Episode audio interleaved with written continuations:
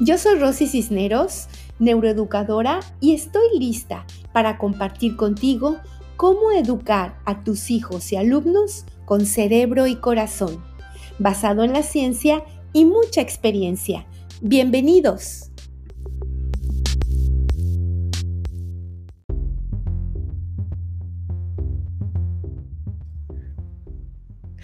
Bienvenidos a otro episodio, a mis queridos padres de familia, a los maestros, neuroeducadores, neuropadres, a todos los que están involucrados en este triángulo perfecto, en donde queremos, a través de la neuroeducación, crear un oasis para nuestros niños y nuestros jóvenes. Si es la primera vez que vienes, wow, te abrazamos con el alma. Espero que puedas cada ocho días escuchar estas palabras, estas reflexiones que estoy completamente segura te van a servir. Muy bien, pues vamos a empezar con la experiencia de vida.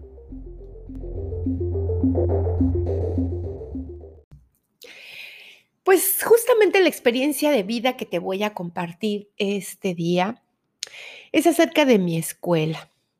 Fíjate que hace ya varios años tuve tres maestras que por más que les pedí que cambiaran su actitud ante la forma como trataban a los niños, que tenían que ser cariñosas, amables, que tenían que sonreír, porque, sabes, hace muchos años yo no conocía la neuroeducación.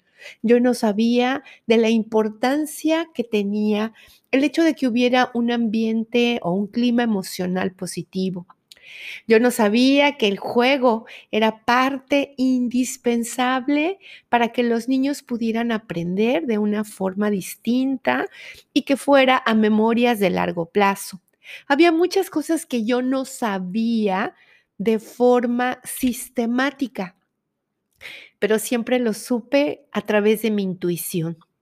Así es de que eh, siempre les pedía a mis maestras que los niños fueran muy felices, que estuvieran siempre sonrientes, jugando, que, que fueran apapachadoras, pero claro, con una disciplina amorosa, mano de hierro, con guante de seda. Sin embargo, estas tres maestras, que no, no estaban todas en el mismo tiempo, te cuento de diferentes etapas. Entonces, eh, varias veces les dije, mira, esto es así, no puedes hablarle fuerte a un niño, no debes hacerlo. Em, tienes que estar contenta, tienes que estar siempre con una actitud positiva.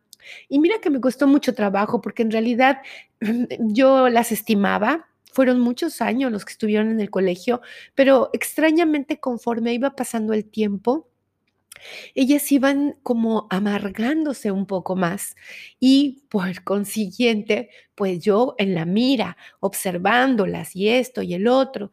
Entonces hubo un momento en que les dije, mira, yo creo que estas experiencias que tú estás... Em, compartiendo, pues provienen de alguna situación emocional que, que vives, algo que estás enojada con la vida. Digo, yo sé cuáles eran esas situaciones, obviamente pues no las puedo compartir aquí, pero pues lo sabía y en ese tiempo tampoco era terapeuta. Sin embargo, yo les pedí que fueran a, a, terapia con algún psicólogo, alguien que les ayudara a resolver la razón por la cual no podían ser lo que yo quería que fueran para atender a mis alumnos. Pasaron varias ocasiones en que tuve que llamarles la atención, pasaron varias experiencias, hasta que llegó un momento en que terminando el ciclo escolar, dije, ¿sabes qué? No podemos continuar si tú sigues así. Y ya van muchas veces que te he dado la oportunidad y tú no has dado tu brazo a torcer. Yo necesito maestras que estén realmente comprometidas con la salud emocional de mis alumnos. Así es de que, bueno, pues vamos terminando nuestra relación de trabajo. Son muchos años, yo lo entiendo, pero esto no puede continuar así. Así terminé con dos de ellas. Una más, la última, de plano me dijo, maestra Rosy, yo no quiero cambiar. Así soy yo, Así me enseñaron en la escuela a, a, enseñar, a educar y no quiero cambiar y no quiero estar teniendo problemas con usted. Me retiro.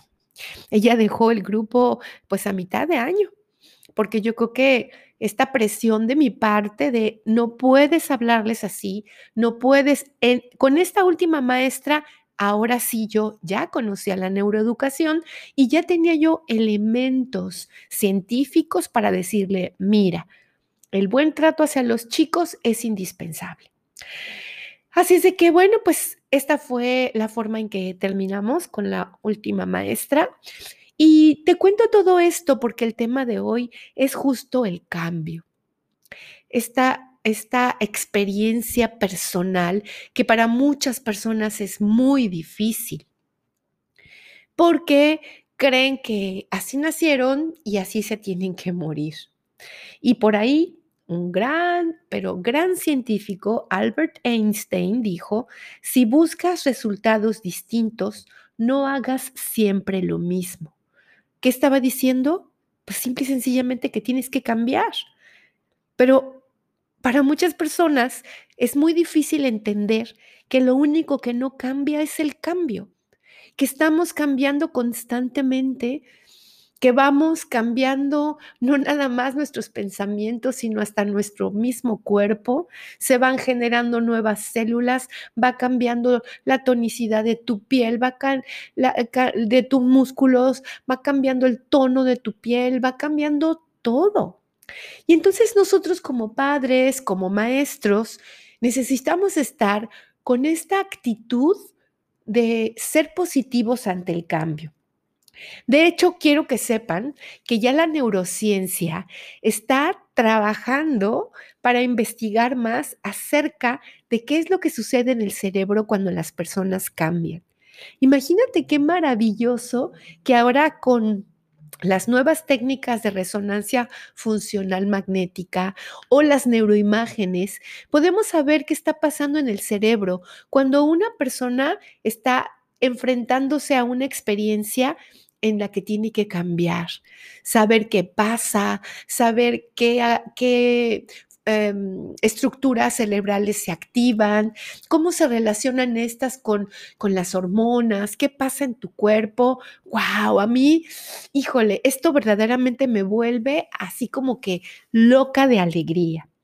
Y justo una de las cosas que he aprendido a través de, de, de esta neurociencia afectiva que es quien eh, está estudiando em, este, este punto, pues es que hay algo que se llama, que tenemos inteligencia hacia el cambio, ¿sí?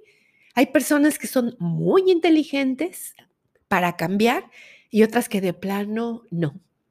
Y de las maestras que te acabo de, compartir, pues obviamente ninguna tenía inteligencia, eh, perdón, inteligencia eh, al cambio. Entonces se dice que para que tú puedas saber qué coeficiente de inteligencia al cambio tienes, ¿sí? Así como hay un coeficiente intelectual que mide la capacidad que tienes de razonamiento, de aprendizaje, etcétera, etcétera, también hay un coeficiente de inteligencia al cambio y se puede encontrar en algunos puntos. Número uno es si te das cuenta que tienes que cambiar.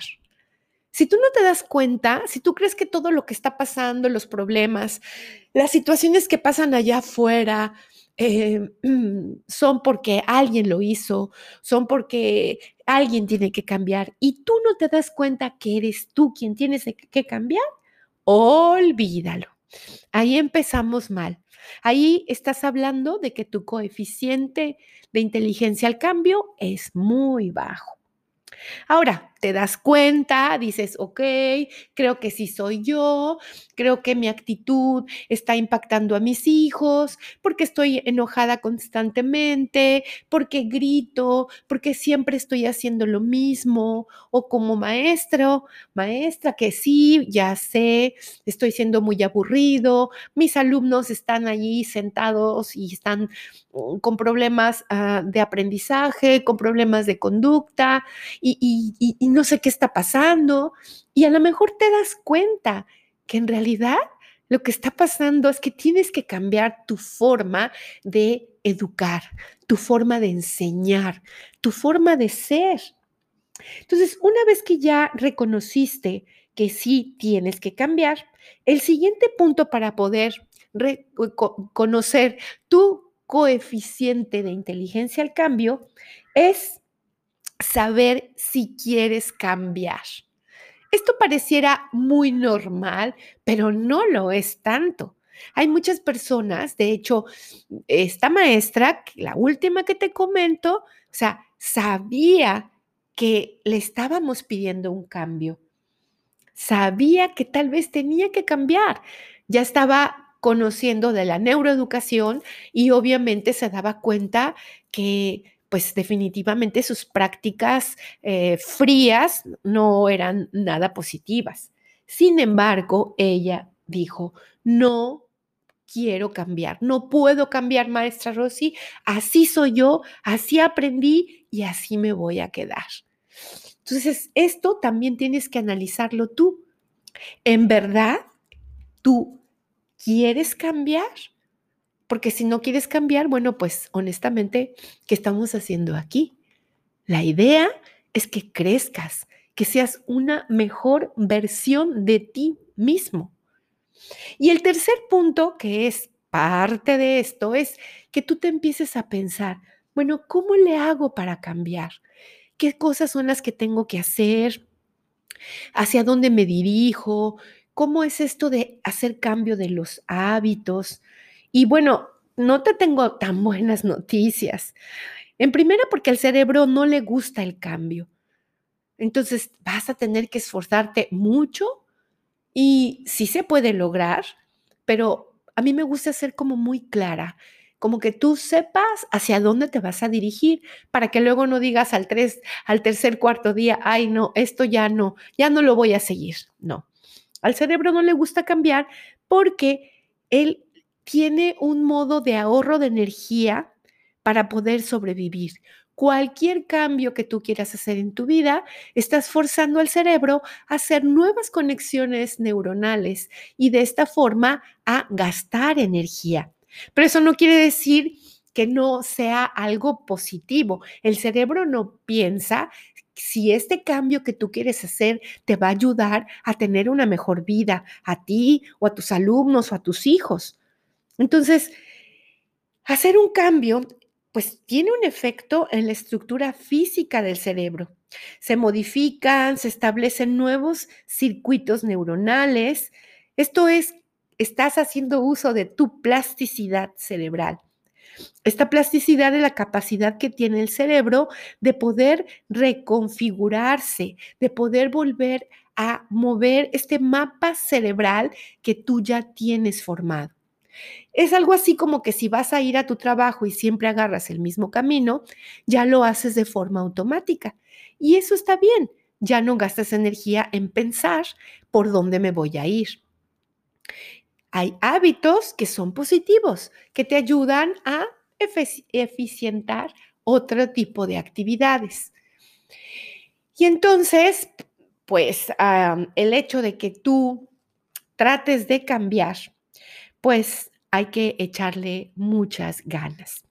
Fíjate que em, en 1960, un cirujano plástico se dio cuenta de que cuando a las personas les hacía eh, pues esta cirugía estética de nariz, se tardaban mucho tiempo en reconocerse, porque esos cambios, imagínate una persona que durante 20, 30, 40 años siempre ha visto su cara de una forma, esos circuitos neuronales están codificados con, con una estructura, es como, como, un mapa que ya está ahí plasmado. Y de repente ahora te ves en el espejo y resulta que tu nariz ya no está eh, como una nariz aguileña, sino está totalmente respingada. Entonces, les ha costado a ellos mucho trabajo poder hacer el cambio de su imagen personal. Al igual también, él comenta que cuando por desgracia ha tenido que hacer amputaciones de algún miembro, también a las personas les ha costado mucho trabajo asimilar que ya no tienen un brazo o una pierna. Y él comprobó que por lo menos se tardaban 21 días en asimilar ese cambio. Entonces, cuando tú escuches por ahí que hay ah, una actividad de hacer meditación por 21 días o de que hay que hacer un hábito por 21 días, de alguna manera tiene razón en base a este estudio. Pero también hay un estudio que hicieron con 96 universitarios, muchachos que eh, se prestaron para llevar a cabo el saber cuánto tiempo tardaban en hacer un hábito saludable. Entonces ellos podían decidir entre dos opciones, ya sea que corrieran todos los días determinada cantidad de kilómetros o que comieran una fruta en lugar de la cena, no sé, alguna cosa así. Y pues estuvieron ellos ah, haciendo la actividad que les correspondía dependiendo de lo que ellos habían elegido, si era correr o comer la fruta. Y no me vas a creer, pero los 96 alumnos lo lograron entre 18 y 254 días. En un promedio fueron 66 días para cambiar ese hábito. Entonces, bueno, pues en realidad no es tan fácil, pero de que se puede hacer, sí se puede hacer. Yo quiero ahora invitarte a que te des cuenta que puedes también hacer pequeños cambios en tu forma de pensar que van a impactar muchísimo en, tu día a día.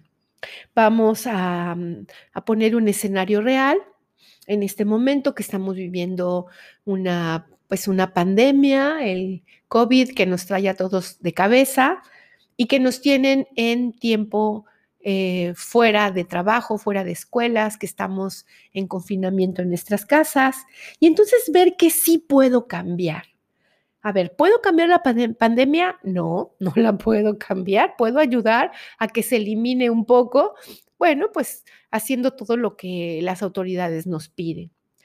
¿Puedo cambiar el confinamiento? No, eso es parte del proceso que tenemos que vivir para terminar con este bicho.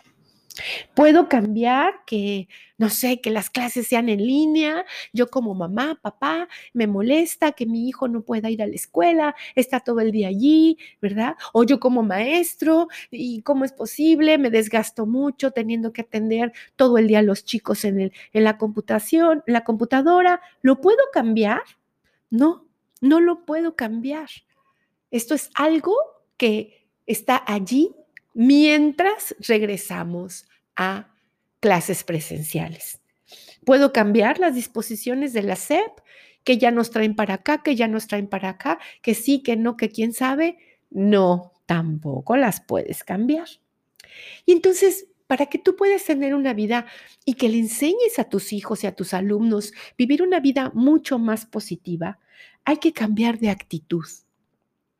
Hay que ver que sí puedo cambiar. Puedo cambiar mi forma de pensar y en lugar de decir, ay, ¿por qué mis hijos tienen que estar estudiando a través de la computadora? Entonces ahora digas, wow, mis hijos están aprendiendo mucha tecnología. Ellos, eh, su futuro es la tecnología. ¡Qué maravilla! En lugar de que tú como maestro te enojes porque digas, ay, qué difícil es manejar el, no sé, el Zoom, las aplicaciones, bajar, ¿eh? puedes cambiar tu actitud y entonces decir, wow, hace mucho tiempo que las TICs estaban ahí listas para que pudiéramos aplicarlas y nunca las usé. Y ahora la vida me está empujando a volverme un crack para la utilización de aplicaciones.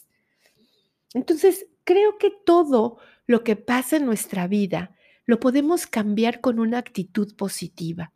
Esto no quiere decir que no toques estas partes sensibles de tus emociones. Si tú estás enojado, porque por ejemplo, eh, tú te ibas como mamá todos los días en las mañanas, te ibas a, a tu gimnasio y luego de ahí a tomar el desayuno con tus amigas y ahora no puedes, pues no vas a decir, ay, qué lindo que no puedo. O sea, entiendo que te molesta, entiendo que ese enojo está allí, pero mi pregunta es, ¿cuánto tiempo vas a vivir con ese enojo?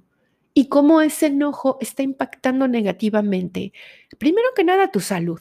Las mujeres que están enojadas se vuelven feas. Perdón, pero así es se les ve la cara avejentada, la piel marchita, y, yo creo que eso no lo quieres tú ni ninguna mujer. Así es de que piensa primero en ti.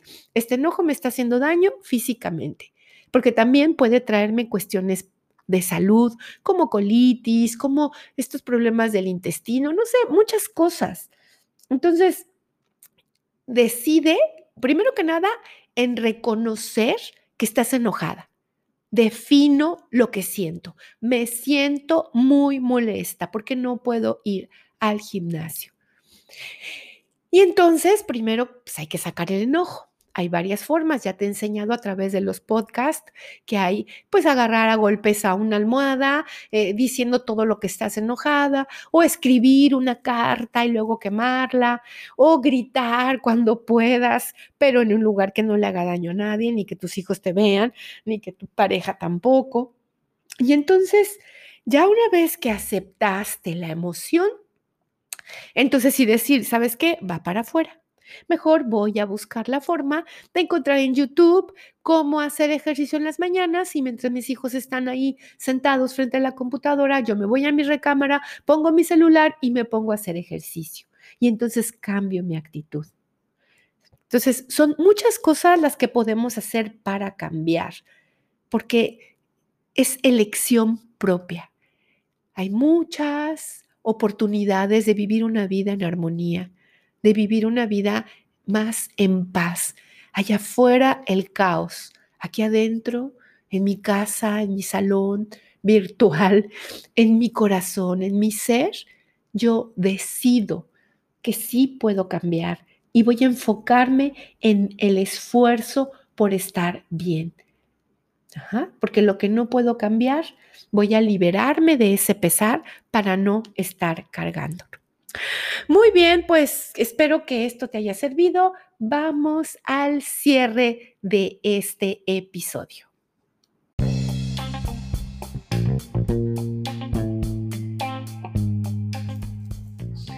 Me despido con mi frase, lo que se aprende y no se aplica, se lo lleva la tilica. Nos vemos en el próximo episodio. Recuerda suscribirte al podcast para que puedas estar recibiendo la notificación en cuanto lo subo. Sígueme en mis redes, neuroeducadores para maestros, neurotips para padres, en Instagram como Rosy Neuroeducadora y en YouTube igual. Nos vemos la próxima semana y recuerda que la neuroeducación hace de la vida y del aprendizaje una fiesta.